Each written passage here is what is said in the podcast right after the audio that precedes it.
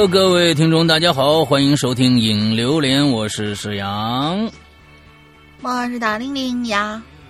哎，我们这个最近的好消息也不断啊！我发现这个咱们现在的这个新冠的增长率降低了，而且昨天这个呃。湖北第一次出现了没有增加一例都没有疑似的这样的一个情况，我觉得这个疫情呢，拐点马上就要到了啊！我觉得这个非常非常的呃牛逼啊！但是呢，有其实也有一些让我们哎呀，我觉得不不可理解的一些事情啊，比如说新加坡政府啊，为什么他就就他就啊，就是说这这病毒没事啊，大家也没有防护啊，这种各种各样的事情啊，还有这个。对，所以我觉得每个政府对于这个这个事儿的一个一个一个认知可能不太一样。我觉得这有实际情况造成，但是我觉得本次啊，这一次中国咱们国家对整个疫情的防控，我觉得真的是，我觉得在全世界也可以竖大拇哥的这么一次事情啊。那美国找茬说我们什么啊不透明啊，或者怎么着怎么着的，我相信。在任何的事情上来说，我觉得都是一个一个怎么说一个双刃剑。有的时候有一些事情，你在对家人的时候，有有时候还报喜不报忧呢，对不对？我觉得有些事情事情是为了维维护一些现在的一些社会上的稳定，或者是怎样，他不得不做的一些措施。这些措施是科学的，或者是我觉得是可以被理解的。那不是说是我操你什么什么事儿事儿都要说特别特别透明、真真实的那些东西。我觉得这次中国政府真的是做的。非常非常棒的一次啊！那这最近也确实是关注了很多关于疫情方面的一些事情，在家也没事干嘛，那就那我是觉得比那个这个零三年那一次非典啊，要那真的是呃，政府从从管理上面或者是从措施上面已经好很多很多了，这是已经不是一个一个层级的事儿了啊！这这个是非常棒的一件事情啊！我们。嗯，这个怪谈呢依然陪着大家啊，呃，就是为了让大家呢从这些啊这些这些事情上呢换换脑子啊，能看看，呃，能听听一些不一样的东西啊，看看这个大家这春节吃了什么呀？今天反正还是吃东西这事儿，对不对？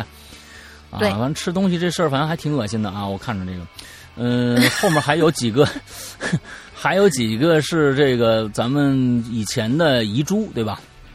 哎，对，因为上个星期那个谁老赵其实说了一个跟吃有关的一个事情，但是他的那个吧是一个就是老辈儿人讲述的那么一个段子，挺好。然后正好上星期是怪藏，然后我就把他给揪到怪藏里面了，就缺就来了这么个缺，相当于是。呃，这几位遗珠的同学帮我们补了缺，要感谢一下大家。然后这几位遗珠同学可能是以前看的不够细，他也有些是在别人的帖子底下回的帖子，呃，写了那么一大篇文章。比如说我们的今天要上场的李荣浩同学，我们居然挖出了他在论坛的第一篇帖子，是在二月份的时候写的，去年二月份的时候写的。对，所以就是不一定是跟我们今天吃有关的了啊。对，对，啊。好吧，那我们继续今天的帖子。不过在这之前呢，想提醒大家啊，我们在我们的会员专区第十季已经正在火热更新当中了。同时在更新的还有我的这个这个环界啊，也就是说《午夜凶铃》的真正的版本啊，《午夜凶铃》真正的版本现在在更新第一部零，也就是《午夜凶铃》。大家看那个电影《午夜凶铃》的这样的一个原著小说，当然跟电影差异非常非常的大了。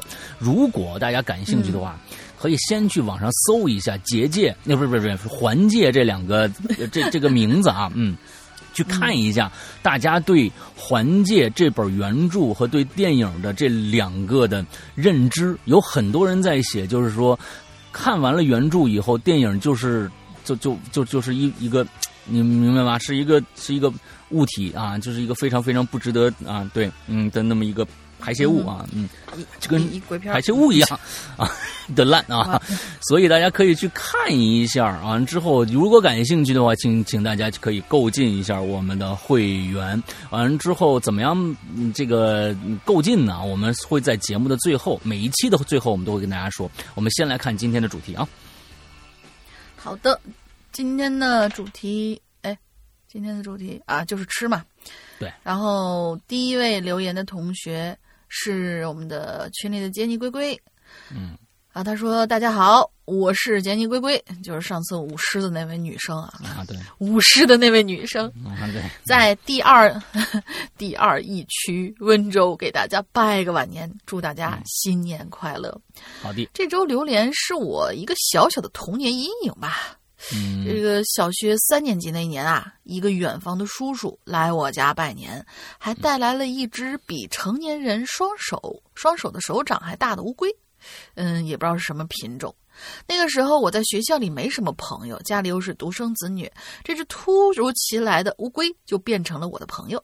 嗯当时给这只乌龟啊精心挑选了一只粉红色的水桶当它的窝，每天日常就是趴呃，我看每天日常就是晚上精心的准备龟粮和虾米啊乱七八糟的若干。放学回来写完作业，就把它从桶里提溜出来，它呀就自顾自的爬呀爬，在我边上，呃蹲着小步的，呃我在边上蹲着小步跟着它走。现在回想起来好蠢。意外呢，就发生在三天以后了。那天放学，我如同往日一样回家，还没到家呢，就看到那院子里怎么站着好些人呢？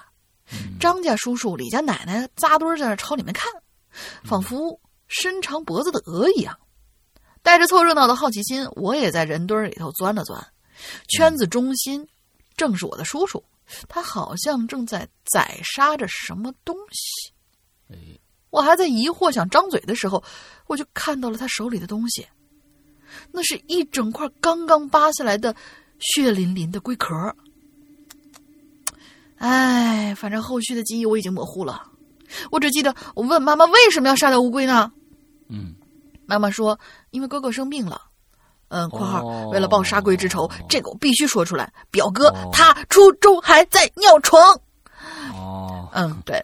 然后我叔叔呢就认为这是一种病，听说有一种偏方啊是吃龟卵就可以治好，就拜托那位远房的叔叔带来了这只乌龟。但是哥哥吃了龟卵，尿床的毛病还是没治好。嗯，对他初中还在尿床，直 到他十八岁那年这个怪病啊尿到大学了，相当于啊，对，这就是直到他十八岁那年，这个怪病不治而愈了。嗯反正你问我当时恨不恨我叔叔，那肯定是恨的。毕竟他杀掉了我那当时那个时候唯一的朋友啊。嗯但是在我长大之后，回头重新审视这件事情，他好像也并没有做错什么。嗯好吧，有点跑题了，真是抱歉。再说一个很短很短，是关于猎奇食物的。啊就是我大学室友是义乌的东阳人，他说他的家乡有一种特别恐怖的食物，叫做尿蛋。顾名思义，就是童子尿尿煮的蛋，尿蛋。哦哦尿蛋啊，嗯对，就是童子尿煮的蛋，据说可以滋阴降火、止血、治瘀。我啊啊，好吧，好吧无，语，溜了溜了。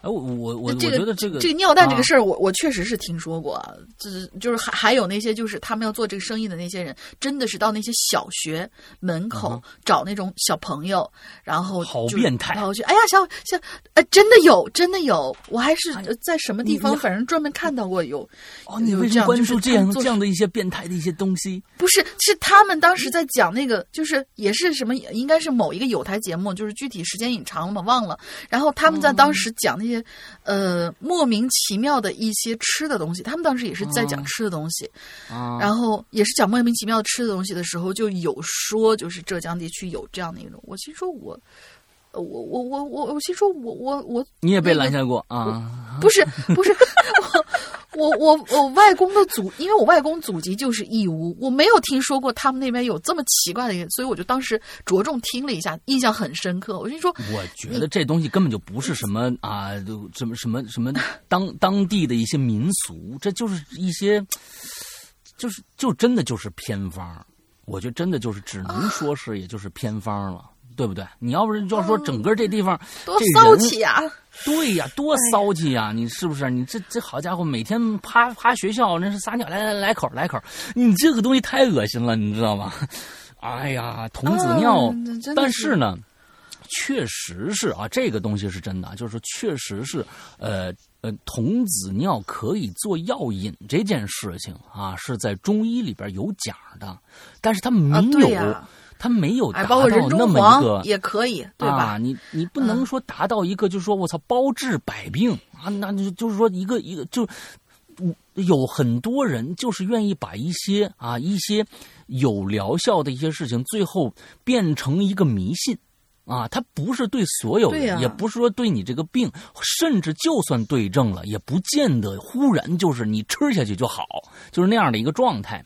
现在咱们咱们现在在在对于对对应飞冠的时候，不是有已经闹出各种各样的这样的笑话了吗？就是说你吃什么东西，就前几天是是什么东西，什么是什么东西，双黄连是吧？双黄连。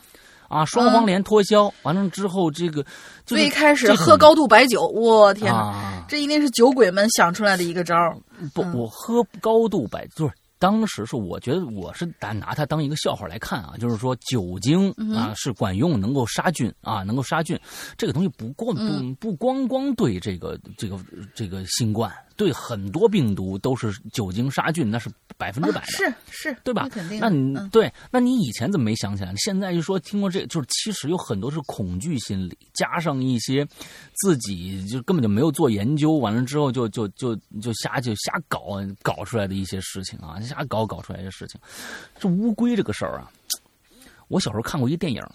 其实乌龟这个事情，其实给我嗯留下了一个很小很小的一个童年阴影。乌龟这件事情啊，其实不是乌龟，是海龟。在我很小很小的时候，我看过一个电影。这个电影呢是国产电影。里边是是什么？我已经忘了，我已经忘了是什么电影了。完了之后，大家如果有年纪比我大的，或者是差差不多的，还记得这个电影，你可以下下一次跟我说一声。这个电影的情节就是有一个人是好人啊，是好人啊。完了之后身负重伤，我记得是不是少林寺还是哪个，我忘了，就是那种类型的，逃到了海边，逃到了海边。另外一个人为了救他。杀了一只巨大的海龟，之后让对方喝这个血。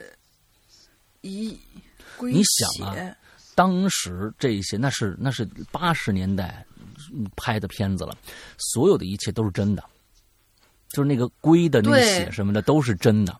所以在小小孩的那个我的那个那个就对这种被被虐杀的呃这个爬行动物产生了一种呃无名的恐惧。所以，我长大以后，我对这种其实你看鳖啊、王八是吧？呃，乌龟，还有一些蜥蜴类的这种爬行动物，我总觉得对他们来说，我我是有一种恐惧的。我不喜欢这样的动物，我不喜欢这样的动物。就是，呃，就是我觉得我刚才在想，我童年到底遇到了什么东西？我对爬行动物不是那么喜欢。当然，我也养过巴西龟。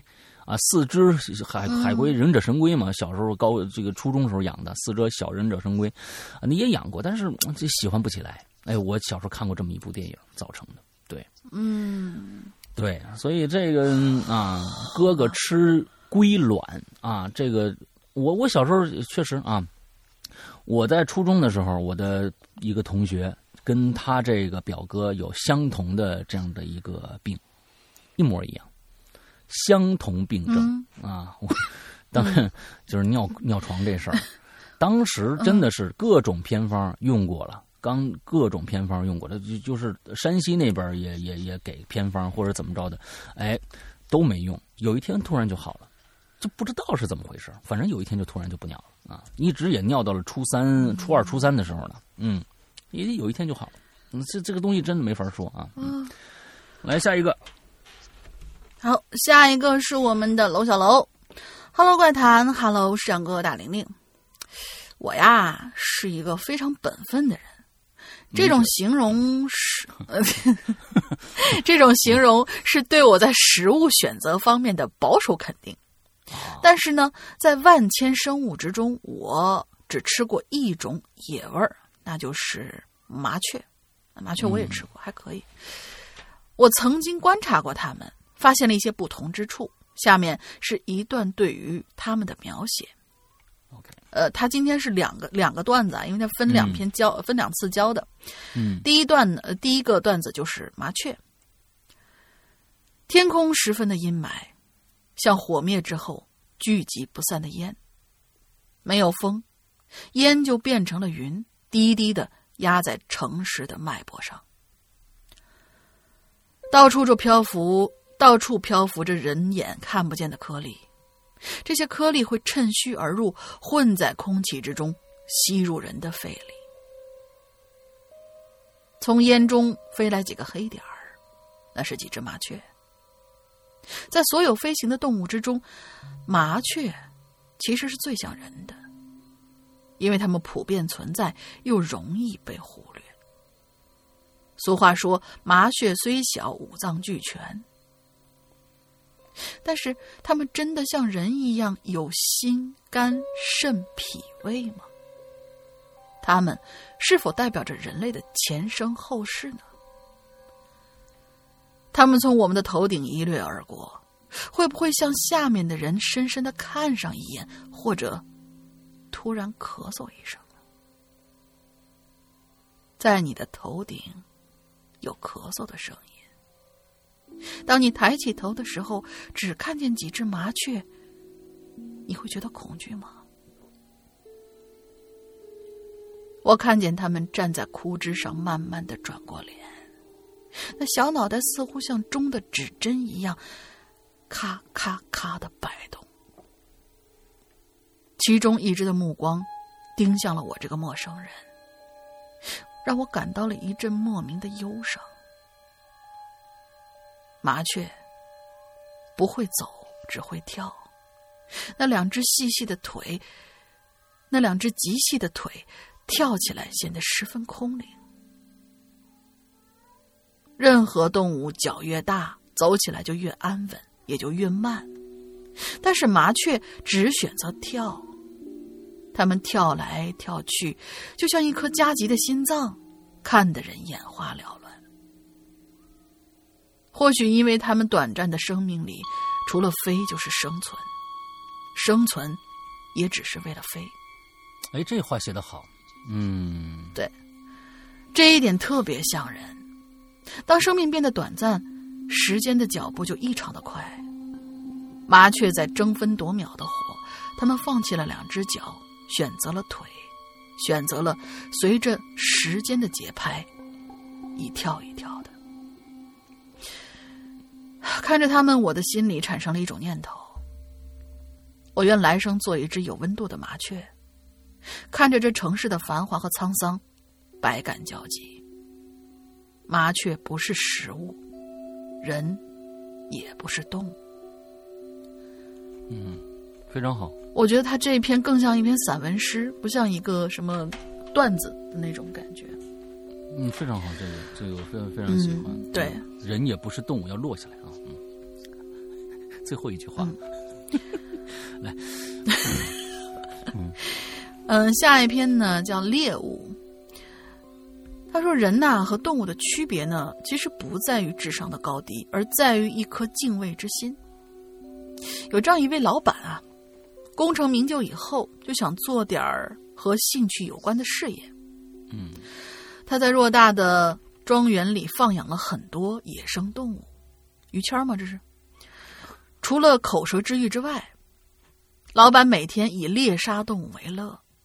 他经常驾着车追赶那些猎物。”动物们被赶得四散乱窜，老板则发出了开心的笑声。长脚、长爪子的，他都已经吃腻了。突然有一天，他想吃点别的东西。这个时候，呃，这一天，他开着车在园子里转悠，突然看见树林里头闪过一个绿色的身影。现在是冬天，那一抹绿色显得十分的扎眼。老板抄起枪，下了车，靠近过去。这把枪是他最近新买的。老板活了大半辈子，总结出了一个经验：在这片土地上，只要有钱就可以为所欲为；如果受阻，那就是因为钱的砝码不够。他踩在落叶上，发出细碎的声响，但是那个绿色的影子却不见了。老板就想，会不会是个人呢？可是人除了黄、白、黑，没见过绿色的呀。那就一定是园子外面跑进来的动物。哈，这下可有口福了。想到这儿，老板的胃都不由得抽动了一下。老板在林子里转了几圈，打死了两只野兔，再就没有发发现其他的动物了，更不要说什么绿色的动物。这个时候，他也确实饿了，只好把兔子剥了皮，放在火上烤。他车上装着应有尽有的配料，却唯独缺少蔬菜。这位老板是个有身份的人，早已经学会了荤素搭配、健康饮食。这时候，他转了转头，就看到树底下长着几颗灰色的蘑菇。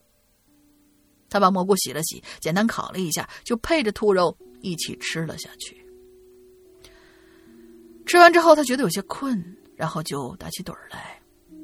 当他醒过来的时候，感觉周围有火光，天上已经是天上繁星铺满银河，火堆就在他身边，非常的暖和。他看过去，但是却倒吸了一口凉气，因为他发现火堆旁边坐着两个人，确切的来说，是两只蜥蜴人。一大一小，通体绿色，长着人的五官，显得十分的狰狞。老板一动不动，选择继续装睡，但是他的心脏却突突突的跳个不停。这个时候，一个蜥蜴人突然开口说话了，声调怪怪的，像是捏着嗓子发出来的。那只大的对那个小的说：“今天运气好啊！”逮住一个有钱人，咱们平常都是吃山里的穷人，这次可以改善一下口味了。小的张开嘴，舌头吐得老长，流着口水，但是这个人好像死了，怎么一动不动啊？你不了解人类，他们最喜欢装死，看着像是死了，你去碰一下看看，他们就会喘气儿的。小的就走到老板的跟前，拿鼻子闻了闻，踹了一脚。老板没动。小的说：“嗯，他睡着了。”大的就说：“他是在装睡。人们除了装死之外，就会装睡。你不信，你咬一口看看。”小的突然就张开大嘴，准备去咬老板。老板一下子睁开眼，苦苦哀求道：“哎，别，别吃我！我有钱，我可以给你们钱。”大的蜥蜴人就笑了：“ 我们是动物，我们不需要钱，我们只需要食物。”老板听到这句话，马上跪在地上，连连的磕头。除了钱，老板没有向任何人跪过，而今天他算是陷入了死亡当中，原始的本能又一终有终于有一次回归了人性。大蜥蜴人围着老板走了一圈然后对小的说：“哎呀，难道遇到这么有意思的人啊？咱们今天要细细尝尝。你说，咱们先吃哪个部位好啊？我觉得他的肚子应该很好吃，因为他吃过很多美味，吃了肚子就等于吃了那些东西啊。”大蜥蜴人却摇了摇头：“不不不不不。”他肚子里肯定都是坏水儿，要吃就吃他的脑子。你看，他这么有钱，脑子肯定转的很快，脑子肯定好吃。听到蜥蜴人的议论，老板居然忘了紧张，他辩解道：“我我我我没有脑子，没有脑子，那你的钱是怎么来的呀？”我我我我我的钱。是从员工身上榨来的。小蜥蜴人就转头问大蜥蜴人：“员工是什么东西？好吃吗？”大的不屑的摇摇头：“切，员工就是一些普通人类。我吃过，身上没血没肉，更没脑子。原来是被你给吸干了。”老板见状只好说：“其实我的钱都是骗来的，从其他有钱人的身上骗的。说完，居然还露出了狡黠的笑容。大蜥蜴人问他怎么骗呢？不能，呃，哎，不能脑子用什么？是不用脑子用什么吧？他说不用脑子用什么？呃，骗他们很容易，只要你有身份就行了。他们的钱多的花不完呢，给谁不是给啊？不如给有身份的人。大蜥蜴人就问他：“那身份怎么弄啊？用钱啊！只要有钱，就一定会有身份。身份是花钱可以买到的。你你看我身上有多少身份呢？”还没等老板说完，小蜥蜴人就踹了他一脚：“妈的，你把老子给绕糊涂了！怎么说来说去都是钱？我们不要钱呐！”大蜥蜴人拦住小蜥蜴人：“哎，别别别别别，别这么粗鲁！他是有身份的人，咱们吃他也要拿出点绅士风度嘛。”说完，他想了想：“哎呀，你这么聪明。”把我们俩都闹糊涂了，这些话你是怎么想到的？老板就指指自己的脑袋，很得意的说：“我有脑子。”小蜥蜴人突然就张大了嘴，朝老板的脑袋上咬了一口，然后嘴里就呜了一句：“哇，我猜的没错，还是脑子好吃。”这个时候，老板一下醒了过来。原来是个梦啊！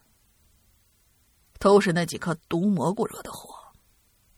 老板睁开眼看了看四周，天上月朗星稀，黑暗的林子里闪着无数双仇恨的火焰，那是一双双复仇的眼睛。这他养的是他养的那些动物。老板。正被动物慢慢的围在当中，他大声的喊了一句：“别吃我，我有钱。”但是，动物可听不懂人话，他们一下子扑了上去，用脚、用爪子、用吃草的牙、用奔跑的蹄子。当动物们散去之后，地下只留下了一滩红白色相间的东西。那是老板的脑子。嗯，小罗这两篇东西写的真真是我我挺喜欢的啊，非常有寓意啊，都很有深意。对对对，麻雀那一篇我更喜欢，其实就是说，嗯。呃，猎物这一个到最后留下一滩脑子也挺也挺棒的，而且中间的这个故事推进，我觉得哎，就是说有钱啊，就是把最后把把俩蜥蜴人都绕晕了啊，这个这个非常非常的有趣啊，非常有趣。呃，小楼现在是我们段字馆宝藏男孩楼小楼啊，完了之后他也经常现在大家听到的很多的这个这个我们的漫改啊，还有这个这个。大玲玲的灵异说，在我们的那个就是我们的公众号里边的两两个节目啊，就是呃都有很多是小楼写的啊。我觉得还有时候他的想法什么的，确实还挺有趣的。嗯，这边这篇东西算是不错的东西啊。那来，咱们下一个，嗯，渤海郎君啊，两位主播好，这次又来写故事，希望得到一些建议，写的不好也请批评。其实这篇故事啊，我在开始要说一下。其实刚才呢，我们这个故事已经大玲玲已经念了一半了，最后发现啊，这个东西呃有一个小问题存在。我们在前面就要跟大家说，这是一个特别像短剧，就是那种比如说五分钟的短剧的剧本式的文字。它不像一个陈述式的这样的一个呃故事的形式，因为他在最开始没有交代前情后果的一个情况下，一大堆人突然出现，就开始互相对话了。完了之后，通过这些对话，大家从中能够自己推断出一些啊，这之前发生了什么事儿，他们是一帮什么人，他们要做什么事儿。所以这个呢，从文字的角度上来看，大家看的话可能比较好，但是读是没有办法，就是就是让大家能够感受到，就是哎，怎么越听越乱？所以呢，在我又觉得这篇东西也挺好，所以呢，在之前我要跟大家先介绍一下这个故事的背景。他没写啊，渤海郎君没写，但是我必须要介绍这个故事的背景。还和和一个什么东西？首先，大家要知道，这个故事讲了一个叫密罗的这么一个组织，秘密的密，呃，就是这个罗姓罗的那个罗啊，密罗的这样的一个组织，是一个邪教。大家先首先有密罗的这样一个概念出现，完了之后，这个密罗下边有一些会员，那这几个会员的名字呢，他并不是用啊这个什么，都是外号，都是外号，比如说老兵。梅林这两个人是两口子，这两个人是两口子，大家记住啊！这我必须人物要跟大家像像前面要有一个介绍，没有介绍的话，大家肯定听不懂。老兵和梅林是两口子，接着呢，有一个人叫医生，所以像医生这个人物突然出现的时候，你看文字也好看，听我们说也好，大家觉得哦，应该是个职业，并不是，他的外号叫医生。在这里边还有一个人叫二虎。还有一个人叫虫子，还有一个人叫村长，最后还有一个人叫大厨。就这么几个人之间的对话组成了整个故事。那么这个故事发生了什么？我们接下来现在来听。其实这就是我我想跟渤海郎君在我念故事开头要说的。如果你要写这样一篇故事的话，首先你要分清这个故事到底用来什么。这是一个文字给人看看的，还是来听的？如果是听的话，因为听的这种刺激是一一瞬而过的，它不像是文字或者是画面，你可以供你的信息非常的多，你可以通过这些信息来重新组合。如果你在前面不把这些交代清楚的话，大家听起来可能最开始他想抓住一点，就是拼命抓那一点，一直抓不到的话，在。后来在听到有用信息的时候，和前面的信息其实它已经结合不起来了，它就不会有一个串联。它不像文字，你文哦这哦看哦，我翻回去看一下哦，原来是这样。这个这个医生他不是个职业，原来是个人啊，或者怎么样怎么样。所以所以请大家注意，注这个写的我觉得没有什么问题，但是请注意，我们是一个有声的这样的一个一个一个节目，在写的时候一定注意它适不适合。阅读，呃，适不适合朗读啊？来，咱们接下来啊，刚才把这个故事的一个相当于这样的一个小的一个世界观介绍给大家了啊。汨罗是一个邪教组织，下面有这么多成员，我们看看这些人发生了什么事儿。来，嗯，浩瀚无边的黑色是山中的夜晚与远方的灯火隔离。这一天晚上，又是密罗几个成员聚会的日子。成员们要在今天晚上共进晚餐，而晚餐是密罗最重要的仪式。老兵开车拉着梅林前往聚会的山中。梅林最近的身体非常糟糕，老兵希望。密罗的晚餐能够帮助虚弱的梅林好起来。梅林躺在汽车的后排，沉浸在噩梦里哭泣，又在悲哀中醒来。呃，你是梦见医生了吗？老兵问梅林。梅林憔悴的脸上露出微笑了。没有，亲爱的，你别多想了。梅林和老兵已经到达山中了，在来之前，他们就已经听其他成员透露过很多的不好的消息。他们来到一座西式林中小屋的门前，梅林躲在老兵的后边，老兵呢敲了敲门。稍等，二虎的声音从门里边传出来了。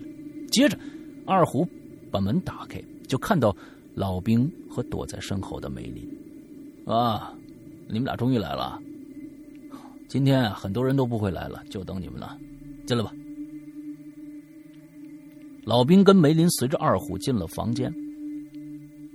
聚会的成员呢，除了正在厨房准备晚餐的大厨以外，其他的人已经围坐在圆桌旁。虫子就说了：“你们夫妻来的可真够晚的，是不是在路上你们 干什么事儿了？”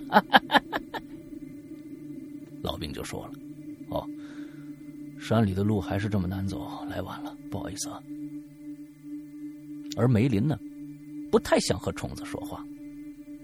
那老兵就接着说了：“哎，前几天小梅有点不舒服，今天早上还发烧呢，所以耽搁了行程。”虫子永远都是不耐烦的样子。哎呀，这梅林加入我们也九年了，怎么身体还这么容易生病啊？他是不是也被感染了呀？二虎看到这打了个圆场，哎，梅林毕竟还是新人嘛，不像咱们这些人啊，没事儿，再吃几顿晚餐也就跟咱们一样了啊。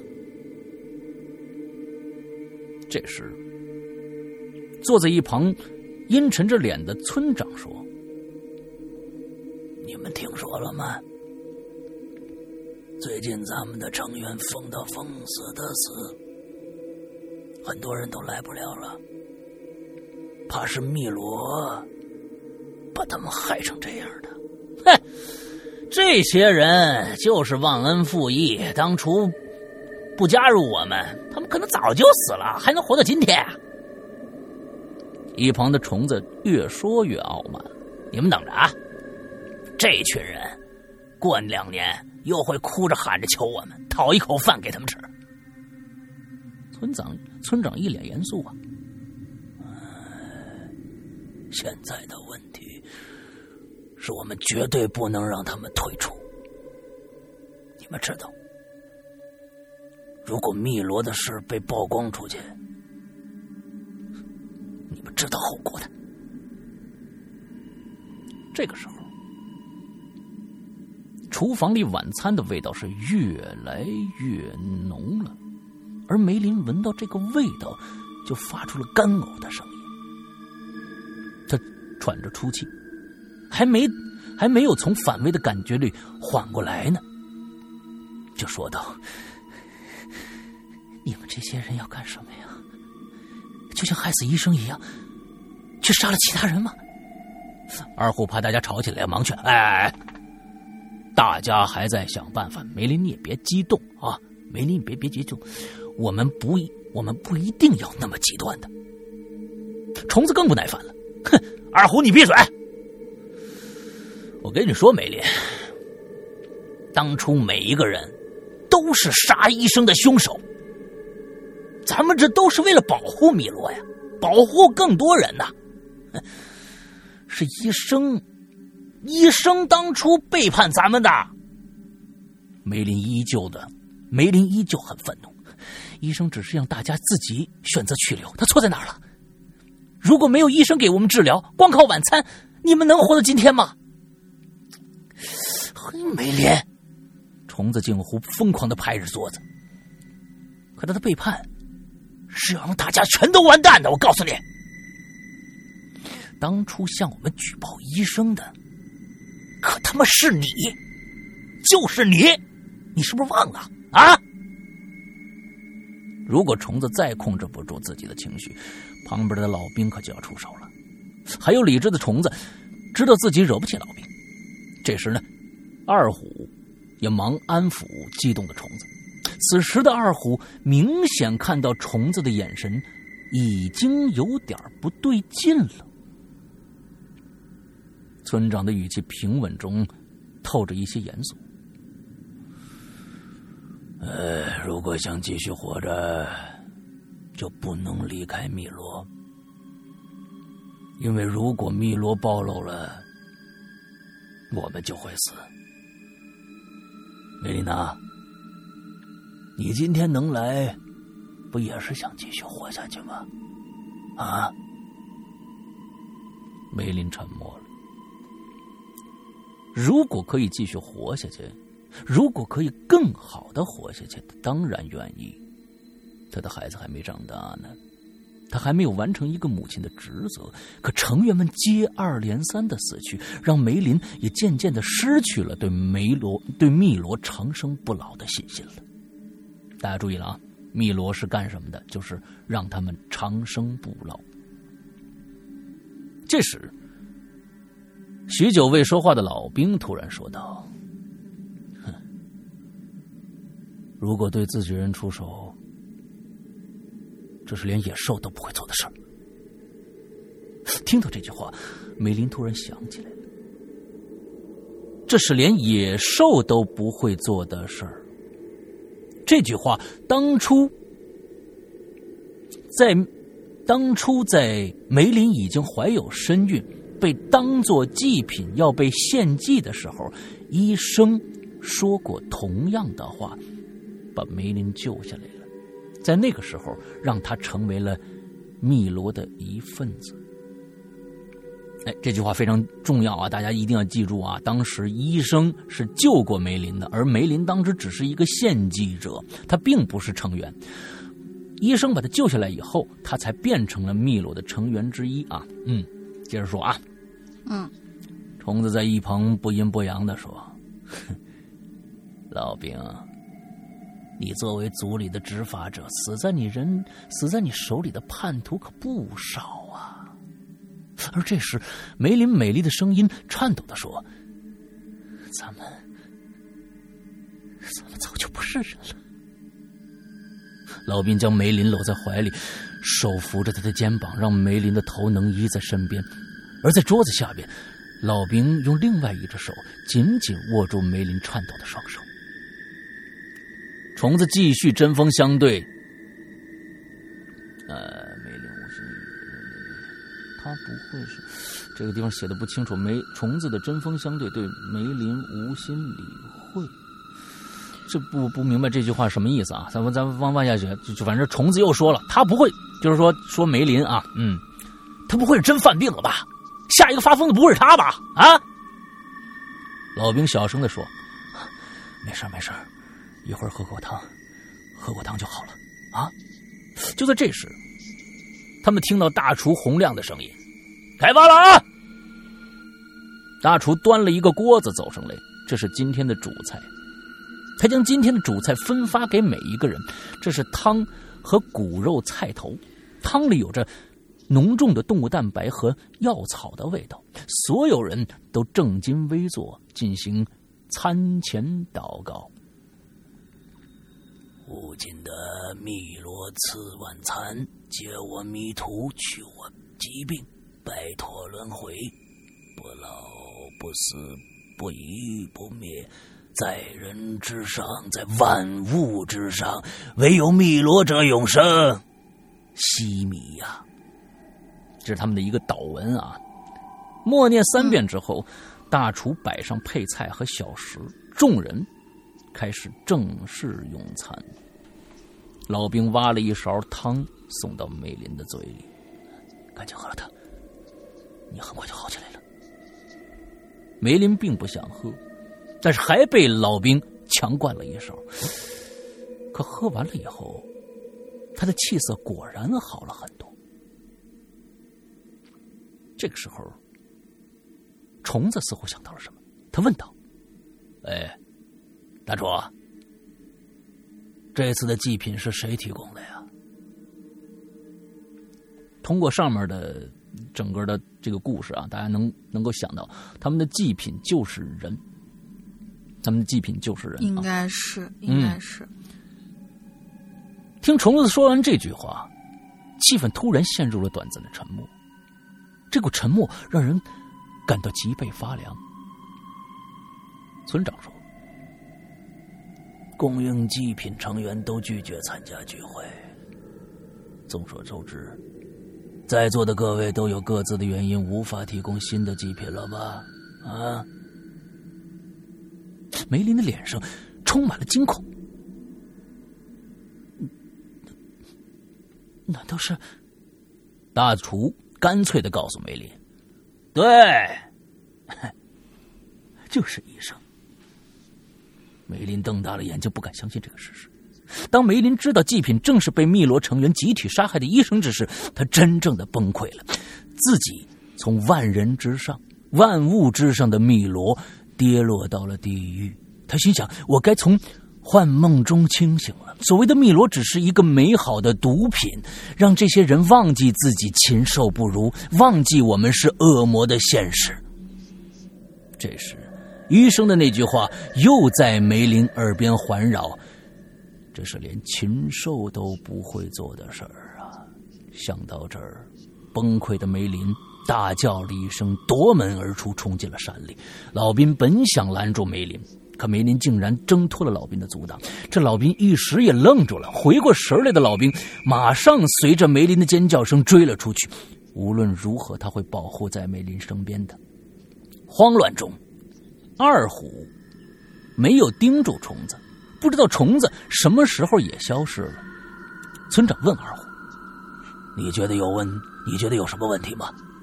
二虎说：“梅林还是有救的，虫子我看不行了。”大厨在一旁咽下了口中的食物，说道：“哎，你觉得老兵能处理吗？”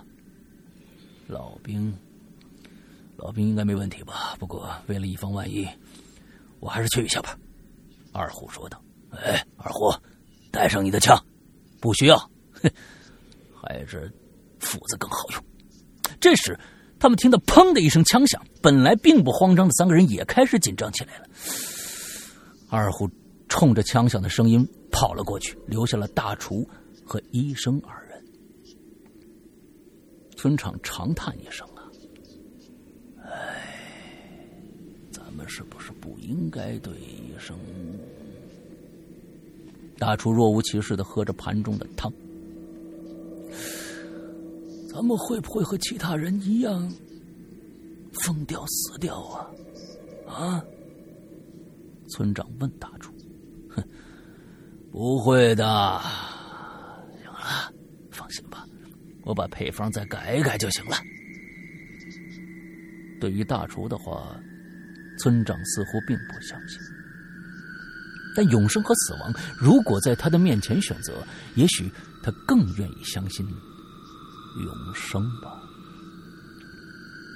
伴着林中一声又一声的枪响，村长和大厨吃光了自己的晚餐，同时等待着密罗的家人们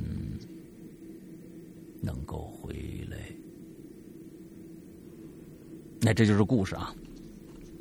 故事就这么讲完了，就是，呃，在里边其实我们就是好像我们必须要从这些对话里面推理出一些东西来啊。首先，我们推理出这是一个叫密罗的一个组织，他们呢想他们的这个这个教会呢，就是说我们这个教会可以让大家通过膳食。啊，保养啊，食材啊，就是各种各样的食疗啊，能通过大家，通过这些东西让大家长生不老。但是呢，最开始入会的人很多，接着这些人不是疯了，就是死了。在这个会，这个这个嗯，这个组织里面的人是越来越少，现在就剩下一个村长、大这个二虎、虫子、梅林和老兵这五个成员。其实我认为。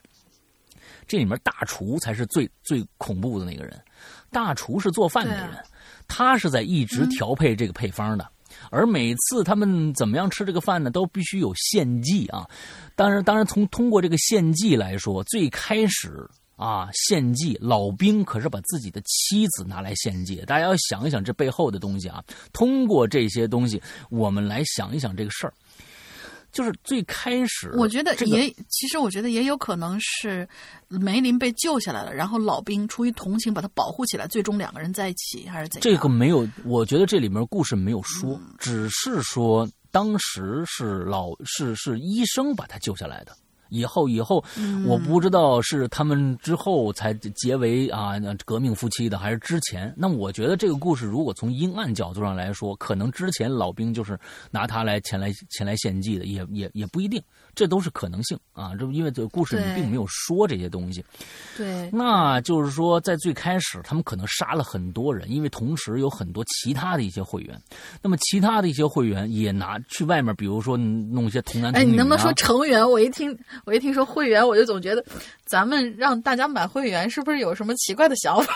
啊，没没事没事啊，我们最爱吃粉丝。对对对对，啊，我们吃粉丝。我们最爱吃粉丝。对。啊，完了之后，这个拿来这些，嗯，这些人，就是这些人。也同样同样去外面杀人，但是呢，这杀人这件事情可持续不了多长时间，就开始有人发现这个这个吃这东西并没有怎么着，而且有可能他这个配方导致了很多人精神失常，那么就开始他们就杀这些成员，我们不说会员了，杀成员，成员杀了成员以后，就把这些成员当成献祭品来吃，比如说这个故事里边的这个老这个医生。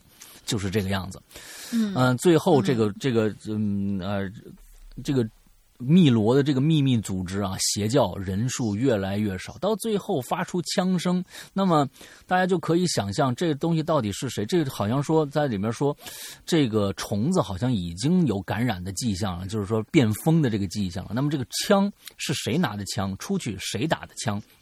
是老兵为了保护，呃，梅林向二虎就向向虫子开枪，还是呃怎么着？不知道了。那之后二虎也出去要说要把梅林保下来，要杀了这个老兵，这些东西是为什么？我从故事里面没有看出来。那我没有看出来是为什么。总之呢，就是说这是这个邪教，呃，可能就崩毁了，就这样就崩毁了。到最后啊，就是因为吃啊，也是这个因为吃东西，而他们是在吃人啊，在在吃人。所以这个故事就是这个样子。从从这个故事里边。嗯，我觉得这确实跟跟我开始说的，如果我不开始跟大家讲这个整个人物的这样的一个，那他们的一个小的一个世界观和人物的，呃，有有多少个人物，他们都是什么样的身份的话，可能大家直接去听的话，可能呃听不太出来这里边到底是怎么回事儿。所以我跟大家说了，嗯，在写咱们留言的时候，其实这里边主要有一个还是啊。我们要读出来，它是否适合朗读？而这个，我觉得特别像一个剧本剧本的一个这样的一个出。初级的一个形态，很像一个剧本，因为剧本的话是没有在最开始给你介绍人物。比如说，我们一般讲故事啊，这是一个晴朗的一个下午，在什么样的一个公园里边啊，坐着一个什么人啊，他是一个什么样的人？接着他看到了一个什么人，他不知道这个人是干嘛，但是过来这人就捅了他一刀，啊这是一个讲述的过程，但是。在我们这个故事里边，可能就是纯就是呃一个夜啊，很黑的夜啊。完了之后，车上啊甲说了什么话，乙说了什么话，一直靠对话来把这个故事撑起来的话，可能不太适合朗读啊，不太适合朗读啊讲述。OK，呃，不过总之呢，我觉得这故事写下来呃也挺好，也挺好啊。渤海郎君啊，不错，嗯，好，接下来，嗯。所以有很多那种，就是同学们经常给我们推荐那个老大讲这个书吧，然后大林讲那个书吧。但是有些书吧，确实真的是很好，但是有的时候读起来的话，要么就是改编量巨大，要么就是他那个书面的那种感觉太强、太晦涩，你会听不明白。你看的时候真的是没感觉的。嗯嗯嗯。好，下一个呢？其实下面啊，就是我们的遗珠的环节了。这个人叫。Seville，我我我不知道他这个名字怎么念啊？那我我就是凑念 Seville。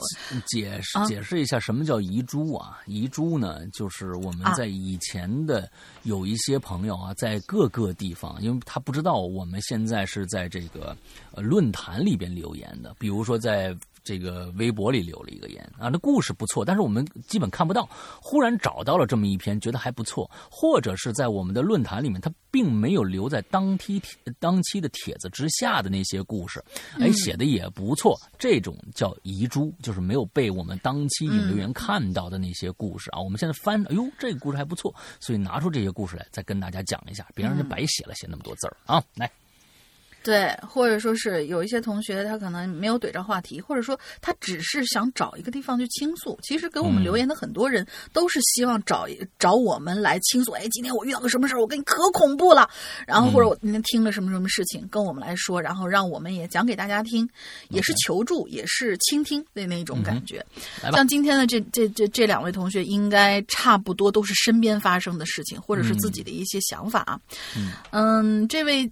这位呃 s v i l l 这位同学，我不知道念对不对，反正我就这么念了。不，鸡皮疙瘩先生嘛，人家对就就对。呃，对他给自己起，他是在文中，当时在翻复制的时候，他是在文中给自己起的，就是你们可以叫我鸡皮疙瘩先生，所以我就复制在这儿了。OK，嗯，他今天带来的是，其实是两两个系列，但是是三个故事。啊，嗯，第一个故事呢是他的，应该是他的朋友，叫小周。船舟的那个舟，然后倾诉的一个故事，给他倾诉的一个故事叫做《孤村之眼》，梦魇的魇。嗯，他说：“首先来一句全国通用的开场白，这个事情啊，发生在我身边，绝对真实。”好了，流程走完了，咱们可以开始了。小周呢，跟我是老乡，也是一起去当过兵的战友，退伍回来都被安排在浙江绍兴 S 市特警队工作。哇！闲暇之余可以聊遍天南地北，畅所欲言。当然了，其中也包括牛鬼蛇神啦、风俗鬼事啊之类的。他的老家坐落在一个偏僻的大山里，偏僻到从市里坐车到他们家需要两个多小时。嗯，并不是因为路远，路况也是很惊险的，典型的山里山，弯里弯。某一年初秋啊，他盛情邀请我去他们家做客，我推辞不过，就跟他一起坐车回去。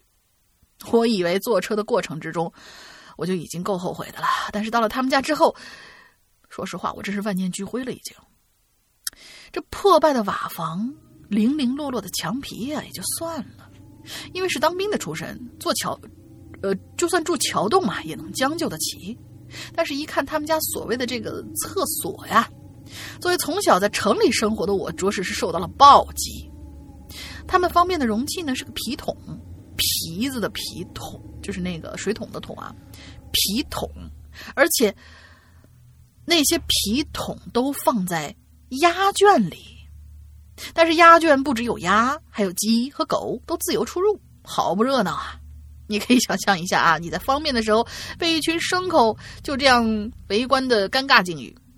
小周说了，呃，这是为了方便在皮桶里头储存当肥料嘛。行，我忍着。忍着还不行吗？当天晚上，小周的父母很是热情好客，又是杀鸡，又是割鱼，然后呃，又是抛鱼款待我。当然，因为前面提到上厕所所惹的麻烦啊，我着实放不开手脚吃。这晚餐呐，草草了事儿了。解决完晚餐，就是农村饭后的常规套路：搬个小板凳去外面吹吹风，扯扯淡，呃，嗑嗑瓜子儿。这闲谈之间呢，渐渐的就有锣鼓唢呐的声音，随着初秋的微风飘了过来，更显得这个房屋破破落落的村子有一些凄凉。这个时候，小周叫醒了略微陷入呆滞的我说：“啊，那是他奶奶的邻居周老太，昨天死了。”小周工作忙，所以他爸妈昨天去给，呃，去给周老太家吊了唁。小周说：“周老太呀，为人很好的，很慈祥的。小时候他去奶奶家玩，总爱往周老太家跑，因为周老太会给他好多零食。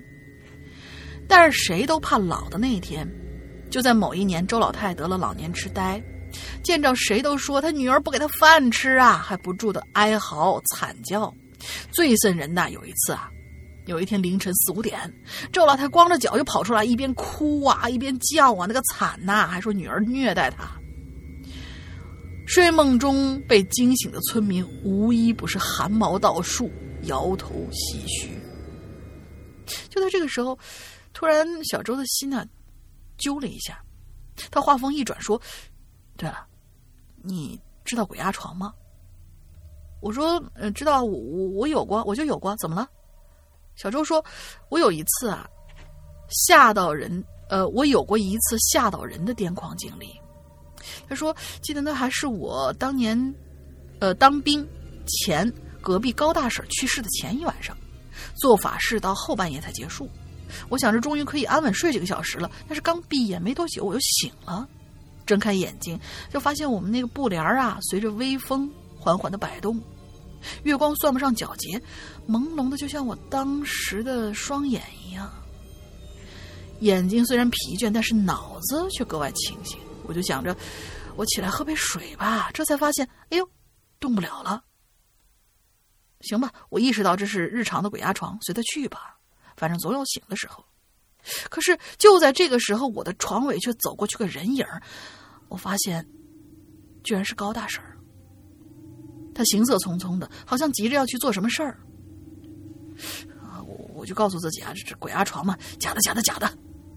但是高大婶儿好像开始来回的走动，很焦急的样子。我虽然心里有准备，但还是紧，有点紧张。大概过了一两分钟，我就下意识不想理他。就慢慢的、微微的闭了眼，终于才感觉身边安静下来。但是那种感觉又不太对，于是我又睁开了眼睛。但是接下去看到的，就是令我直接能死过去的一幕了。我发现我的床沿的一圈，我发现我床沿的一圈是坐满了村里这些年死去的村民，他们都盯着我看，下一秒就笑了。同时笑的，我欲哭无泪啊，欲叫无声啊。床尾的高大婶也站在那儿一动不动的看着我，我已经忘了自己是怎么醒的了。那天晚上，等我终于能动了，我是跑去爸妈的房间打了地铺才睡过去的。听了他的故事，我在旁边呐也是脊背发凉，冷不丁打了个寒战。小周说：“嗯，可能只只是巧合吧。行，呃，咱们去睡吧。”进了小周的房间，我渐渐的有了他遭遇这些事情时候的画面感，心里还是比较抖的。但是那一天舟车劳顿，而且又有小周和我一起睡，我没顾虑那么多，眼睛就开始变得迷离起来。突然之间，一股凉意，一个机灵，我去！我就说小周，你怎么没关窗户啊？我心里暗叫，但是又想不对。我记得睡前小周关了呀。此时，房门缓缓的打开，而我的心也提到了嗓子口。不会吧？高大婶儿过世好几年了，难道？故事到这儿就结束了。嗯，这个给我们留了一个非常非常大的口子啊，不知道他下面会。是旁边的那个、那个、那个周老太太呀，刚刚死的呀。哦，对，对呀，就是，但是他曾经有说过，这个过世好多年的所有很多的村民也都会在脚底下出现，而这个时候房门缓缓的开了。嗯，到底是，呃，他后面没有指代清楚啊，可能高大婶或者说是周老太也好，可能大家都会回来，就只要有人回来，就会在他们家晃一圈嗯。好吧，这个那那那他们家那这个没有什么，那他们家还是挺那个啥的。啊，没有什么理论依托哈，没有什么必然性啊，没有什么 必然性啊，可能就是家里面人进来打打口水喝啊，嗯嗯，好吧，下一个，嗯，好吧，嗯，下面的两个小段子，它其实给起了个大标题啊，我没有复制上来，叫你是什么鬼？嗯，他这儿只总结了两种鬼，然后两种鬼呢都是两个小段子，第一个叫大头鬼，嗯。看到这三个字，估计很多朋友笑了，但是我没写错，一个经常能在某些脏话里出现的玩意儿，就这大头鬼。知道这种鬼啊，是源于一次无心的谈话。我舅舅告诉我，他在七八岁的时候在西滩边摸螺丝，那时候正值当午，烈日当头，他远远的呢就看到一个小孩儿，貌似戴着头摩托车头盔。在溪边晃悠，舅舅很好奇，就想上去搭话。小孩嘛，有个年龄相仿的玩伴一块玩也是挺好的。但是就这样越走越近，还剩三十来米的时候，舅舅就发现情况不太妙，因为那个不是头盔，而是一个怪物的脑袋。嗯那个时候，那怪物也察觉到了我舅舅，急速的就蹦了起来，很是灵活。舅舅连摸螺丝带着塑料袋儿都扔了，死命的往家跑。到离家很近的菜市场才停下来，还好那东西没有跟过来。啊，这个这个事儿，我觉得我觉得不一定是那什么啊，就是说，如果到了这个这个这个美国啊，咱现在咱们国内也好多好多啊，到这个万圣节的时候，就经常给卖那种大头的那种头套，你戴上就是一个鬼。我说那叔叔是不是来一城市小孩完正好要过这个这个啊万圣节，完了戴了那么一个头套，那小孩嘛蹦蹦哒哒向你跑过来也没有什么，只不过呢没见过，完就发现啊这是不是就是传说中的大头鬼啊？嗯。好吧，嗯，这这这没没没有没没什，说不定就是一个又是一个啊，这这个这个自己吓自己的事儿啊。下一个油油桶鬼啊，对，依旧没有理论依据，对啊，没有理论依据。第二个油对，第二个油桶鬼，这种鬼啊是从战友那边听过来的。以下是他的故事，我们暂且叫他小蒋。有这么一天呢，小蒋的父母带他去镇里给奶奶做寿。那个镇是我们那边有名的千年古镇，很好的保留了旧时代的建筑。吃饭之前，一大家子人都在唠家常，小孩子们则是到门外疯着玩儿。好久，呃，好久都很难见到，呃，好久都难见的小伙伴们有着聊不完的话，亲热的不得了。厨房里面呢也开始忙了，忙碌的身影袅袅的炊烟，忽仿佛在诉说着一大家子的幸福和祥和。这个时候，大舅出来，在门外吆喝：“没有鸡精了，你们谁去？你们谁去给我买一袋？我奖励你们五块钱。”好嘛，这这这这跑腿费比这一袋鸡精还贵。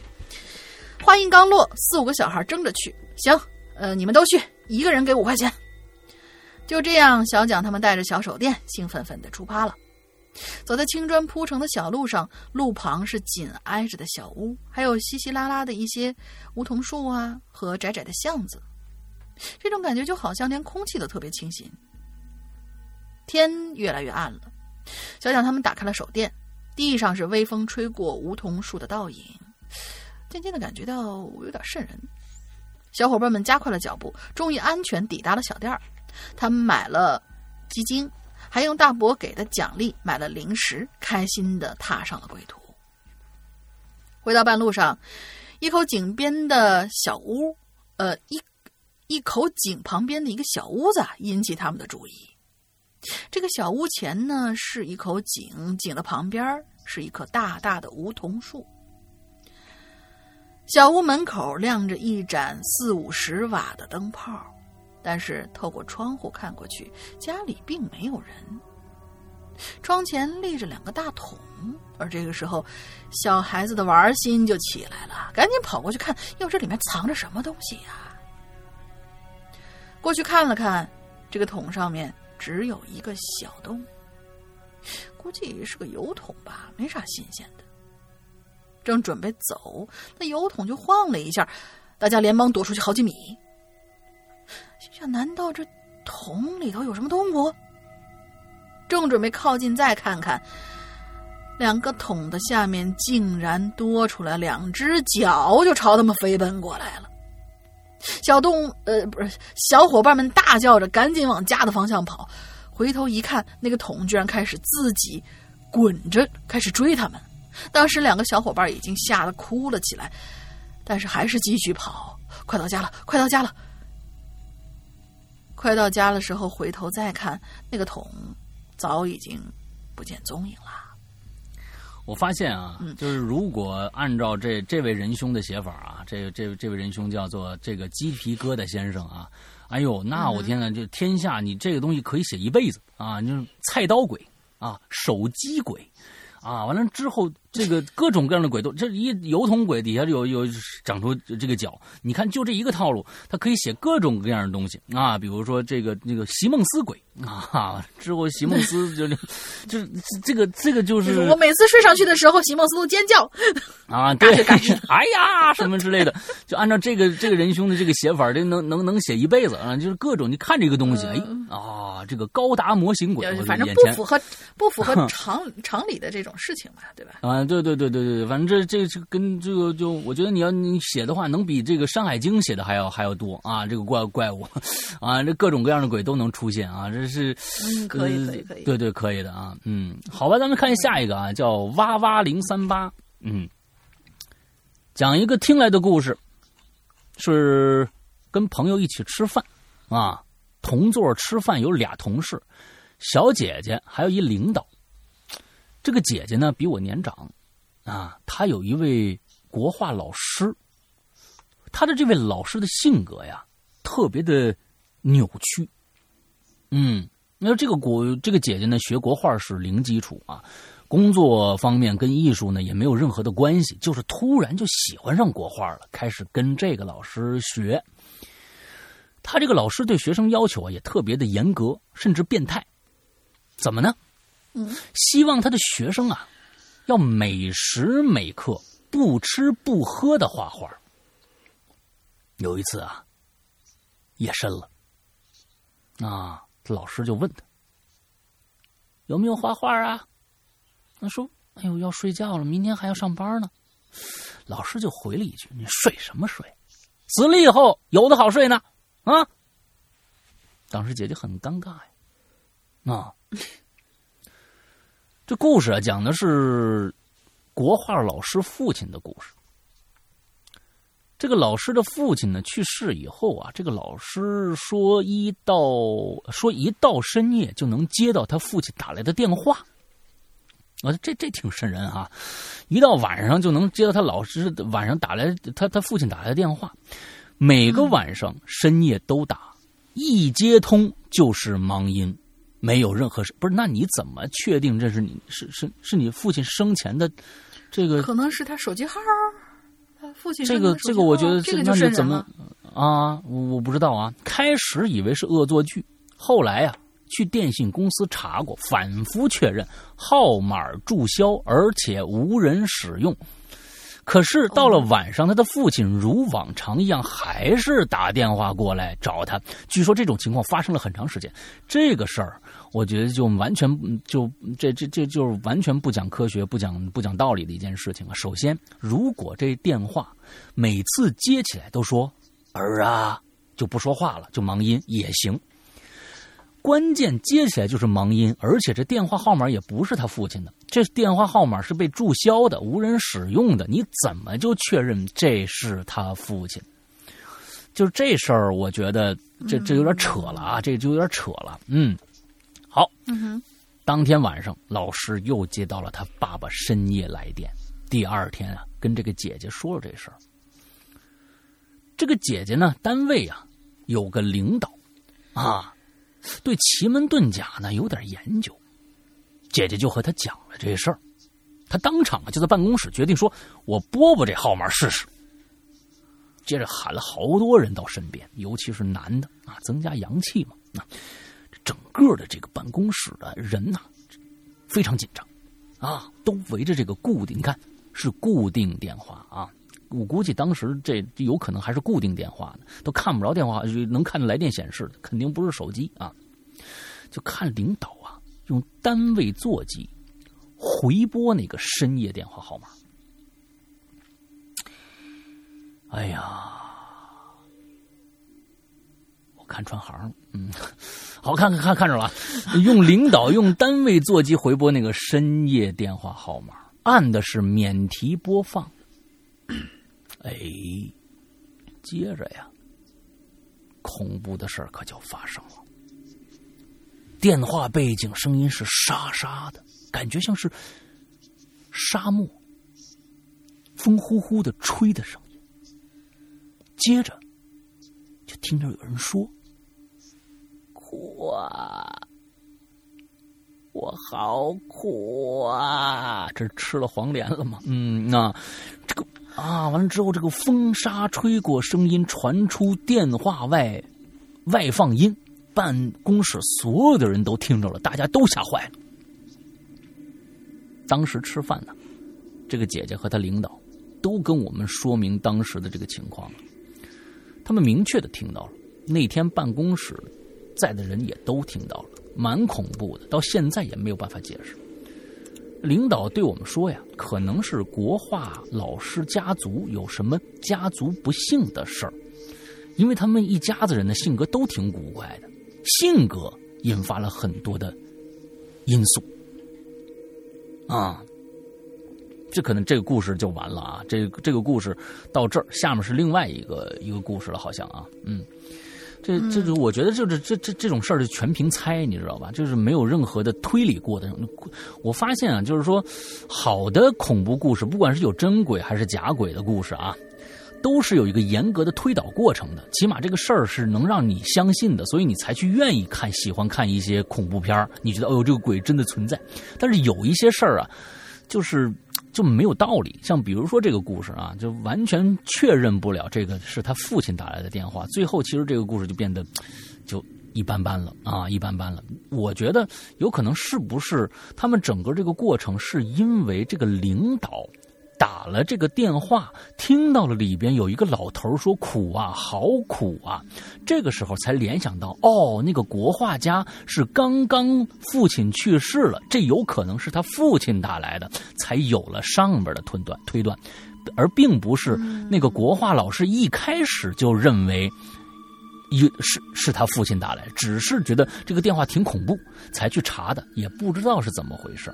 所以我觉得这个推导过程可能才算是一个有点儿有点条理的这么一个推推导过程吧。嗯，好，咱们接着看到后面啊，还发生了一次类似被吓生病的经历，但形式不一样啊。大学的时候回家过暑假，吃完晚饭，家长呢就组织晚上出去散步啊，说咱们今天走远一点啊。那家里呢，那附近有个水库，我和小姐姐从家里出发。走过去要四十分钟的路程，当时天还亮着，反正是越走越黑。晃晃荡荡的就来到水库边了。我介绍介绍一下这个水库啊。首先呢，这水库啊是每年夏天人命出事的必然的地方啊。在我小时候呢，如果被父母知道去水库游泳啊，或者是洗澡什么的，必定要挨打。其次。水库周边是山体环绕，山上非常多坟墓，沿着小路两侧呀都是基本的这个农田用地，一望无尽。靠近水库周边就是山，人烟稀少，所以呢，天一黑基本就是黑灯瞎火，要摸着黑走路。这事儿啊，发生在回去的路上。我和小姐姐走回去的时候，天已经黑了。我们是沿着这个田埂路走，其实那个时候已经有点慌和害怕了。为什么呀？太空旷了，没人，感觉看什么都是黑压压一片。接着我们就加快脚步，当时感觉是越走越快，越走越想走快，越走不快，心慌的很。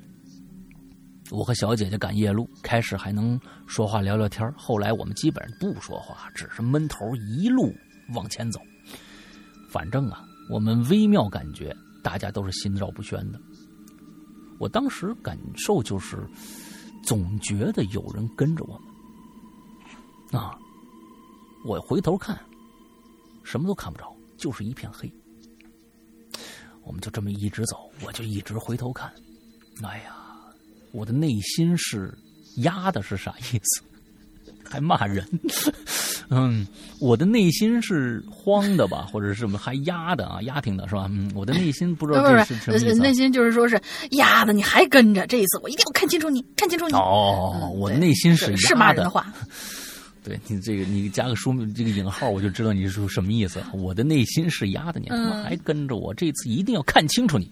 就这样反复想，反复回头，哎，奈何自己是肉眼凡胎，什么也看不着啊。回到家，晚上就开始发烧，全身无力。早上起来呢，我的两只眼睛是血红血红的啊，眼白全都变成了红色这是，但是这次我清楚的意识到。能吃东西，两只眼睛有点可怕。嗯，这，呃呃，这，但这次我的意识很清楚，我意识很清楚。啊，能吃东西，两只眼睛就是两只眼睛有点可怕。第二天联系小姐姐，她的症状和我一样，也是两只眼红，两只红眼睛。当时去医院买的那种治疗红眼病的药水，大概一个礼拜呢，自然就好了。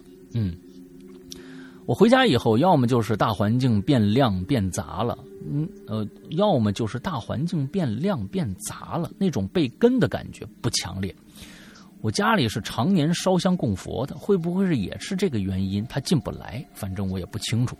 我把这个事儿呢讲给外婆，外婆告诉我，以后遇到这种事儿千万别回头，啊，说人呢在肩肩膀上左右两盏灯啊，头上还有一盏呢啊，只要你呢不回头，灯火呀就一直望着，邪魔秽物啊是这个靠近不了的。一旦回头，肩膀上的灯啊就暗一点一一直回头呢。自身的阳火就会灭了，然后就被吞噬了。好在呀，我碰到可能只是跟我闹着玩的，没把我当真，没什么发生什么大事儿啊，庆幸。嗯，这个在前两年，这个水库已经嗯被完全封闭起来了，嗯，把所有的能靠近水的地方全部砌起石墙了，就是为了防止这个溺亡事件。只要有水啊，只要有水的地方啊，这个深度啊，能够能够淹死人的地方，全都会发生这种事你别说这个地方了啊，你这这个嗯，北海，对不对？啊，北海连那个北大里面的那湖都死过人。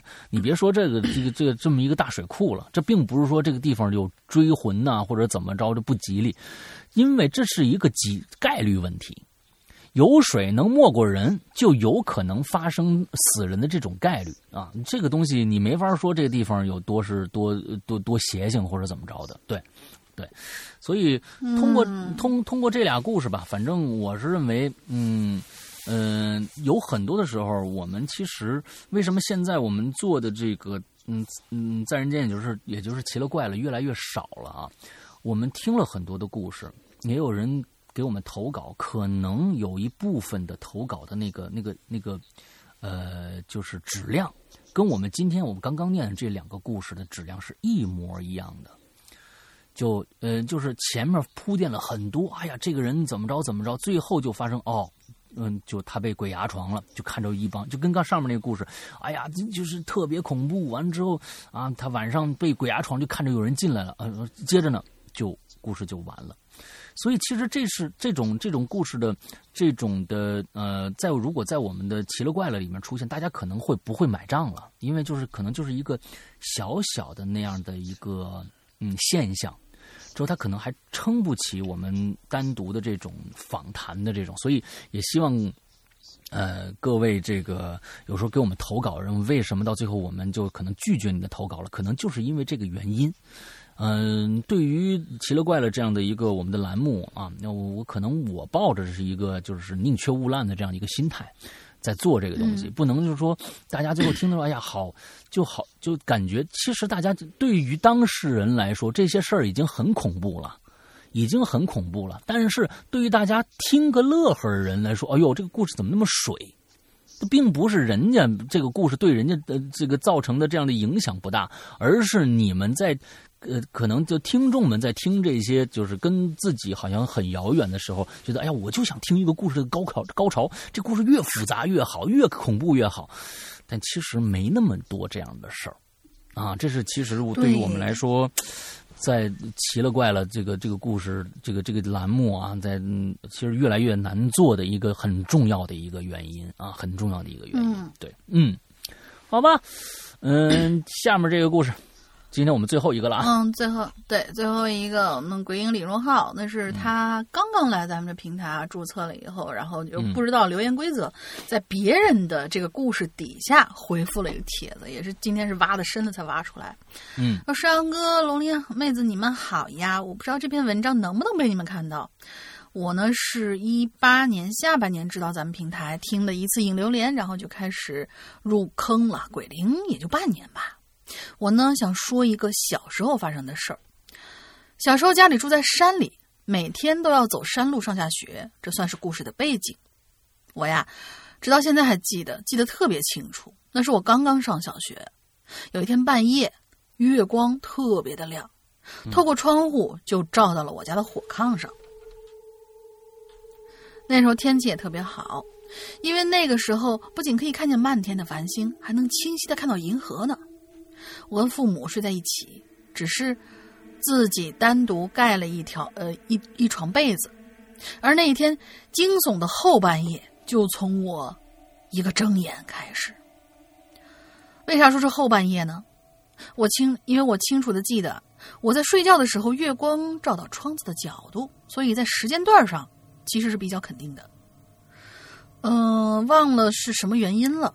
反正我醒过来，第一个映入眼帘的景象呢，就是月光。于是我就很随意的扭了一下头，但是接下来发生的事儿却让我记忆犹新。我看到了一个女的，那个女的坐在我妈的身上。我靠！当时我好害怕呀，但是因为。可能年龄小吧，嗯，更多是好奇。我就眯着眼睛观察，发现那女的散着头发，头发特别的长，是盘着腿坐在我妈身上的，而且她的头发已经长过腰了，我看不见她的脸，她就像是打坐那样那么坐着。紧接着我妈就翻了个身儿，但是我发现那个女的根本就没有动。我看清楚了，他坐着的姿势，他是坐着的姿势，但其实是悬在空中的，也就是在我妈身体上方的一个正常的，呃，一个正常的，一格尺子那么高的高度，大概就是一寸或者是一厘米，嗯，那么高的高度。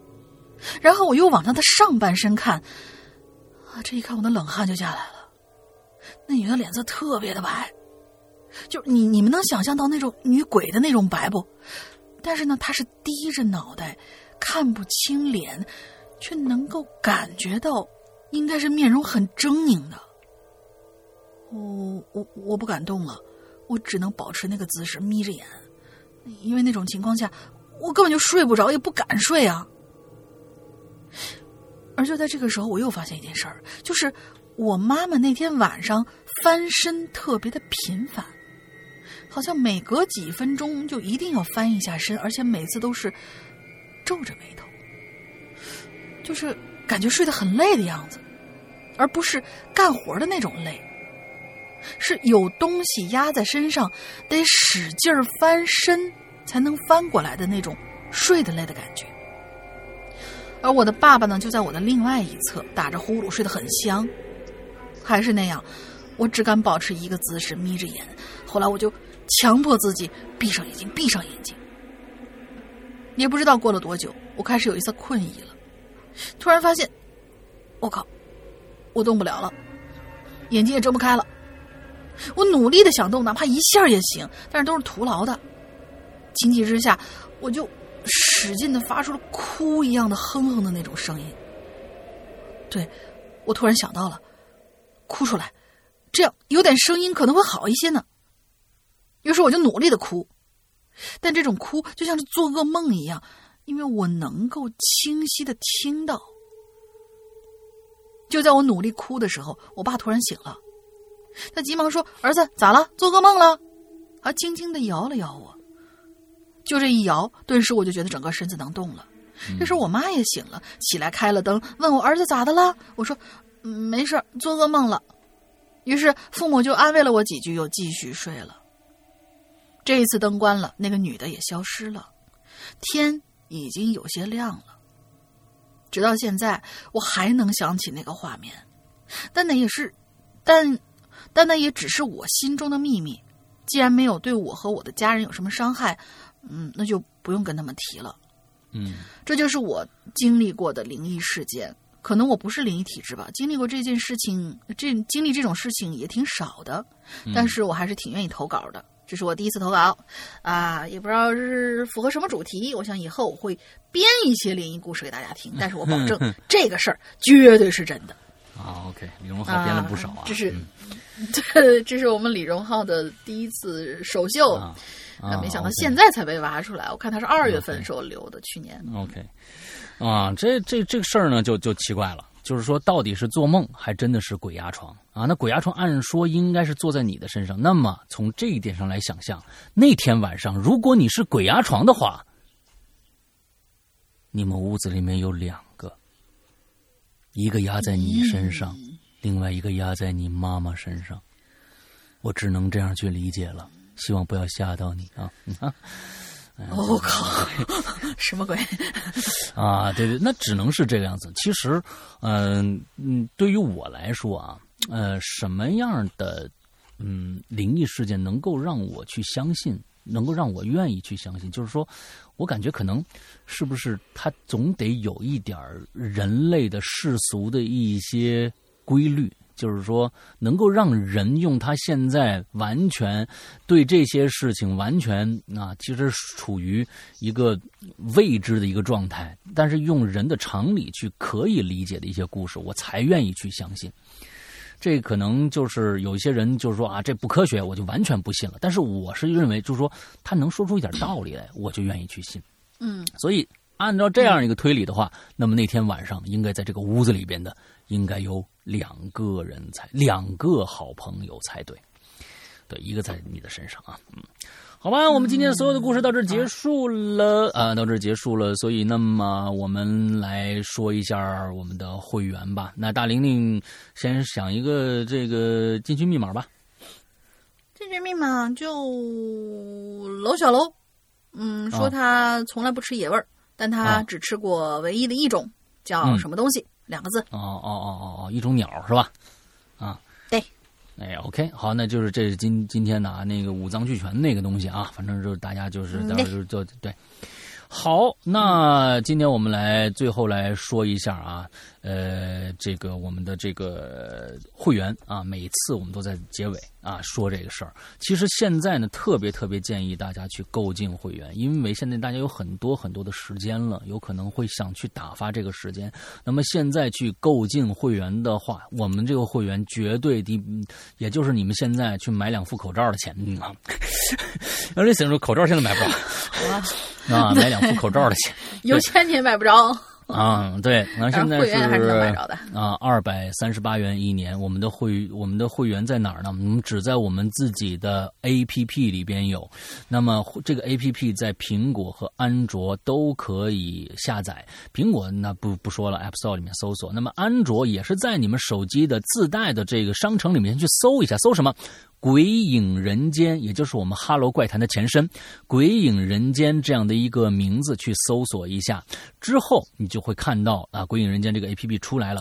安卓的朋友，如果你的手机自带商城里面没有的话，那你们去下载一个叫豌豆荚的这样的一个商城，到里边搜索“鬼影人间”是一定可以下载到的啊。OK，这是我们如何。那么进入到 A P P 里边，我们的 A P P 是什么样的一个构造？分为两大部分，一个部分是普通的单个故事的售卖，这些单个故事的售卖是很久以前的节目了。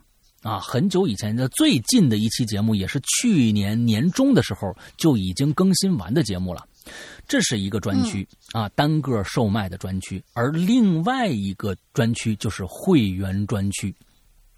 会员专区里的节目和另外这个专区，就是单个售卖的节目里面的这个专区是没有交集的，请大家注意。就是说，呃，我们购进了会员以后，外边那些单个售卖的节目，你也是需要单独收费的，单单独呃交费的。那么，那么会员专区到底有什么好的呢？哈哈，现在跟大家介绍一下。首先，会员专区里面百分之八十的节目是只对会员公开的，也就是说，其他的我们这个以后也不会拿出来单独售卖，只供给会员单独去收听。这里面的故事里面包括什么东西？首先跟大家说，《长安十二时辰》一百零二集就够你听很长时间了。接着，龙鳞的，呃，这个这个坏小孩还有呃这个呃河神，还有我们呃一直在直播现场播的所有的节目的录音剪辑，包括什么？包括高智商犯罪的第三、第四部，很多人喜欢高智商犯罪。第三、第四部只在会员专区，完了之后还有失控，还有十四分之一的呃这个呃全本一到第五季，还有《长夜难明》。低智商犯罪，还有现在我正在播的这个暖气，还有大大玲玲播的这个我在泰国卖佛牌的那些年的第一卷啊，第一卷的全本完了还有他现在正在密文是吧？密藏，密藏。对，现在他正在播的这个《密藏》，全部这些直播的故事的所有的录音剪辑，只有在我们的会员专区才能够听到，加上一些其他的故事。那么，虽然说百分之八十，那百分之八十这里面还包括什么？还有我和大玲的专区啊，我的失踪和大玲玲的这个玲珑，嗯，还有一个叫怪藏的一个小板块。所有这些节目，只有会员能够听得到。另外。那百分之八十剩下的百分之二十是什么？哎，这就关键的问题也就来了。也就是说，我们会拿出来单独售卖的一些节目。这百分之二十是我们会拿出来到外面单独售卖的一些节目。那么这些节目其实就有一个非常有趣的一个特点了，也就是说，从你今天，比如说你今天买进会员，我们更新的以后要拿出来售卖的节目，你在以后是不需要单独购买的，你直接在会员专区里面就可以听了。你在外面是不需要单独购买的。而这些，嗯，而这些节目，呃，比如说现在我们正在更新的第十季啊，我们的更新的第十季，现在啊，这这也是。我们呃，鬼友独立一个人完成的整个的第第十季的内容七页，现在被我们会员专区的所有的鬼友啊，就是就是哇，这这个系列已经更新了三三页了，一共七页，是由八个故事组成的，七页和一个白昼组成的。那么更新到第三页啊，咱们觉得哇，这个真的是非常非常棒的一个故事，正在我们更新的这个故事，那。一年以后，我们肯定，我们不到一年，几个星期以后啊，十十多个星期以后，我们这个第十季就更新完了。那么这个故事就一直会跟着你。它不会，就是说，以后我们在外面更新了，是相当于你在这个会员专区里面买下了这一年的所有时间段里边的所有类型的故事。这个大家我不知道，就就就应该能明白什么意思吧？而且，在我们的会员专区是这样子的：如果你一年以后到期了，你不许准备续费，那么在这一年里面的故事，你还是继续可以听下去的，继续可以听下去的。但是，当然了。